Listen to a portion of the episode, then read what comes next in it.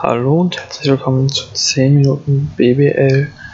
Heute eine fast Live-Folge vom Spieltag live aus dem ICE nach, Bremer, nach Bremen. Ich befinde mich auf dem Weg nach Bremerhaven zum Abstiegskampf, zu einem Teil des Abstiegskampfs. Und ja, starten wir direkt. Die Liga hat viel zu bieten am 34. und letzten Spieltag. Wir haben einen Tabellenführer nach der Hauptrunde. Wir haben einen Hauptrundensieger. Der FC Bayern München hat sich durchgesetzt gegen Alba Berlin und das war eine durchaus Zitterpartie für die Bayern. Denn gegen die Eisbären Bremerhaven gab es zu Hause am Sonntag richtig viele Probleme. Da musste selbst Uli Hoeneß aufs Spielfeld treten und seinen Spielern mal kurz ins Gewissen reden. Am Ende gab es einen knappen Sieg mit drei Punkten gegen den Abstiegskandidaten und dadurch, dass Alba Berlin nach 18 Siegen in Folge. Freitag noch haushoch die Frankfurt Sky, die Fraport Skyliners zu Hause besiegt, haben sie am Sonntag aber in Gießen überraschend und überraschend deutlich verloren, ähm, sodass Platz 1 jetzt nach München geht, Platz 2 nach Berlin. Platz 3 war ja schon vorher sicher für die Ludwigsburger, die jetzt noch ein letztes Trainingsspiel quasi haben vor dem Final Four der Champions League. Da geht es gegen Tübingen und dann kommen wir jetzt aber schon in den richtigen Kampf. Jetzt geht es um Platz 4 und da sind im Rennen Bonn, Bamberg, Bayreuth und Oldenburg. Und das Krasse an der Sache ist, es kann kein Team aus eigener Kraft den vierten Platz schaffen, den wir haben im Moment statt heute ein Vierervergleich. Es spielen alle Mannschaften gegen andere Teams und die, es gibt kein Team, für, den, für, die, für das ein Sieg reichen würde. Alle Teams sind da auf andere Ergebnisse angewiesen. Die beste Ausgangsposition kann man schon sagen, hat Bonn. Denn erstens haben sie am letzten Wochen klar gewonnen gegen, Bremer, äh, gegen Braunschweig und Erfurt. Und spielen jetzt zwar gegen München, aber bei einem Sieg wären sie quasi Vierter, außer wenn auch Bayreuth gewinnt und die anderen beiden Teams verlieren. Und diese, der vierte Platz ist auch eher unwahrscheinlich. Das wäre der gegen Berlin, wo man vielleicht nicht unbedingt drauf treffen möchte. Ähm, das wäre nur möglich, wenn nur Bonn oder Bonn und Bayreuth verlieren. Dann haben wir noch die Bamberger im Rennen, der Titelverteidiger, der zwar souverän gegen geschwächte Braunschweiger gewonnen hat, aber das war kein wirklicher Test. Und dann aber auch ein eigentlich souveränes Spiel gegen Erfurt nach der ersten Halbzeit richtig vergeigt hat, fast schon. Ähm, Erfurt ging noch in Führung im vierten Viertel kurz vor Ende des Spiels. Mit Daniel Hackett konnten sie das Spiel also doch nochmal drehen äh, und sich den knappen Sieg sichern. Es war alles andere als überzeugend, überragend auch nicht. Das letzte Spiel beim MWC ist dagegen eher ein eher leichtes Spiel, aber naja, man muss mal sehen.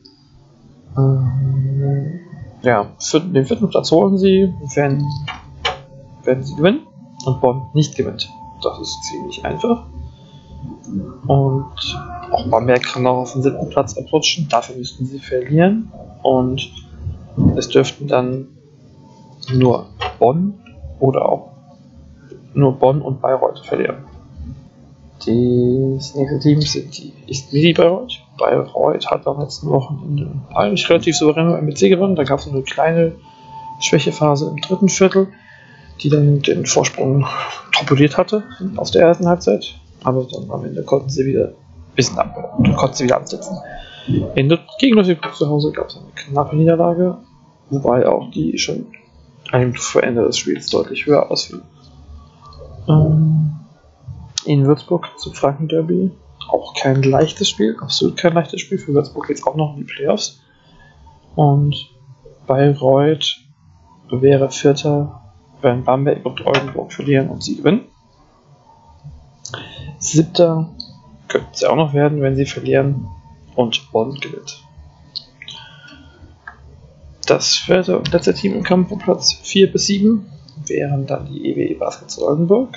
Die haben sich ähm, gegen, zu Hause gleich gegen Göttingen durchgesetzt am letzten Wochenende und in Ulm dann auch, dank Ricky Pauling. Zu Hause geht es am letzten Spieltag gegen Frankfurt und ja, die Chancen für Oldenburg auf Platz 4 sind nicht ganz so groß. Das wäre nur in zwei Konstellationen möglich. Das wäre nur dann möglich, wenn nur Oldenburg gewinnt, das ist klar. Die Teams waren ja alle pünktlich bisher. Und wenn nur sie und Bayreuth gewinnen, dann haben sie den direkten Vergleich im Platz 4 auch. Bei einer eigenen Niederlage sieht es dagegen eher schlecht aus. Da gibt es noch Konstellationen, wo sie nicht siebter werden würden.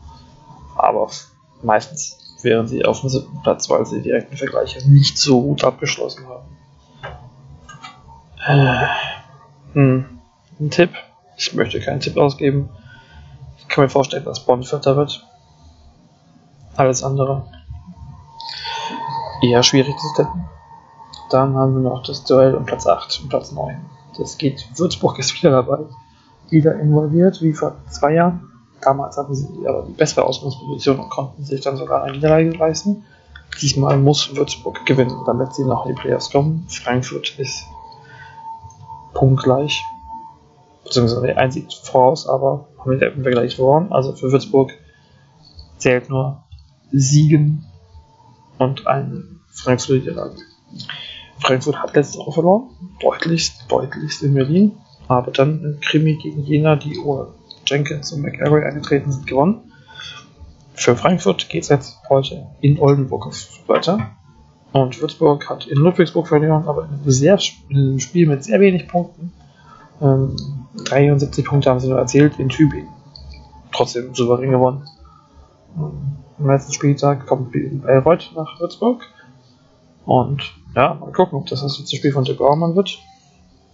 Tendenziell würde ich im Moment eher sagen, Frankfurt verliert. Und wenn Würzburg gewinnt, sind sie in den Playoffs. Platz 7, 10 und 11, da spielen noch Ulm und Gießen den Platz, auch wenn der jetzt nicht so wichtig ist. Die Ulmer spielen in Berlin, Gießen in Bremerhaven, da geht es natürlich vor allem für Bremerhaven um mehr. Ulm hat die bessere Ausgangsposition, aber Gießen hat immerhin Berlin geschlagen. Also mal sehen, wer sich da noch persönlich für die Saison verabschieden kann.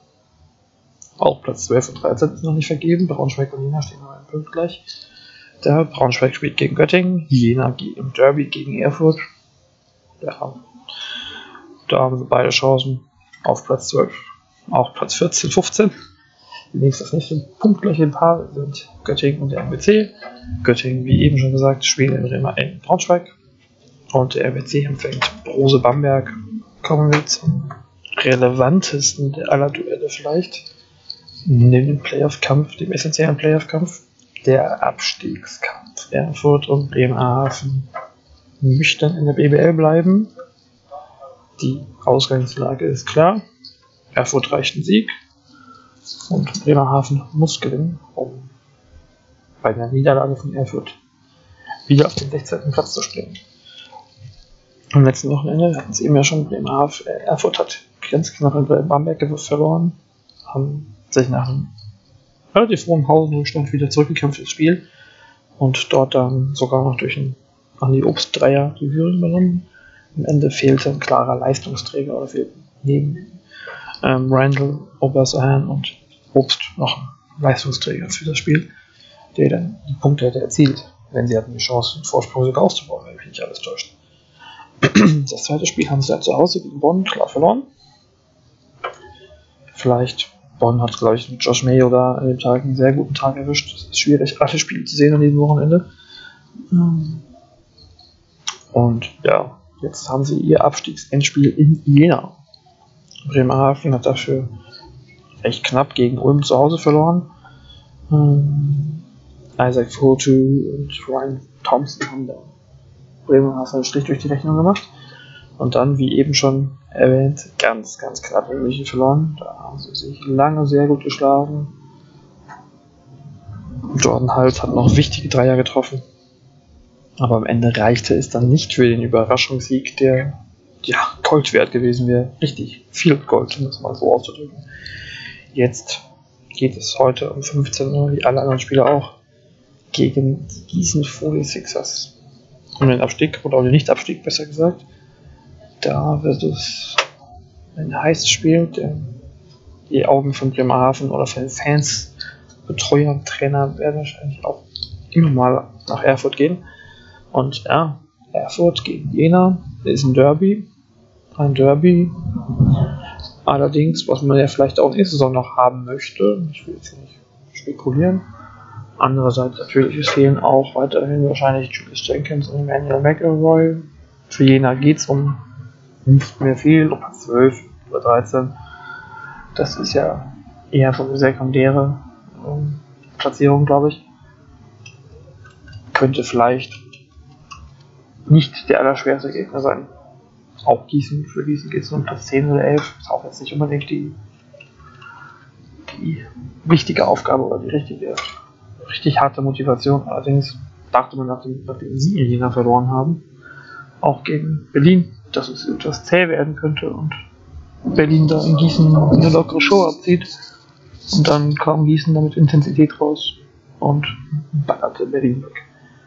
Also die Tendenz spricht für, spricht, spricht für Erfurt, für meinen Augen. Allerdings kann das auch Bremerhaven verpacken, denn Jena ist nicht so richtig gut einzuschätzen, in meinen Augen. Und gegen Gießen kann auch immer alles passieren.